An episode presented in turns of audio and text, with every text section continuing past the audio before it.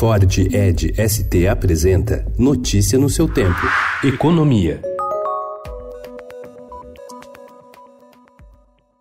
Depois de reformular a sua proposta, abandonando a ideia de criar uma nova CPMF, rejeitada pelo presidente Jair Bolsonaro, o Ministério da Economia fechou, enfim, um novo pacote de medidas para mudar o complexo sistema tributário do país. O roteiro traçado pelo Ministério prevê o envio da reforma ao Congresso em quatro etapas, que devem começar ainda em novembro e se estender até meados de 2020.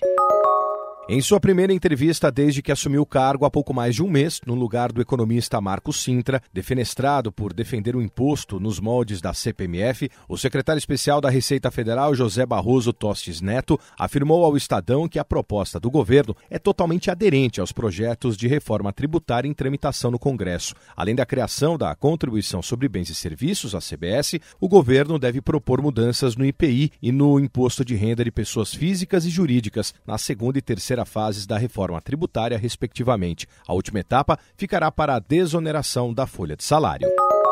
O custo dos subsídios concedidos a usuários de painéis solares chegará a 1 bilhão de reais em 2021, mesmo valor destinado hoje ao programa para bancar tarifas mais baixas no Nordeste. Os cálculos são da Agência Nacional de Energia Elétrica, que quer reduzir os subsídios para quem produz sua própria energia. Os dois benefícios estão embutidos na conta de luz de todos os brasileiros. No ano que vem, os consumidores poderão ter que pagar o valor recorde de 20,6 bilhões de reais reais para bancar ações e subsídios relacionados ao setor elétrico.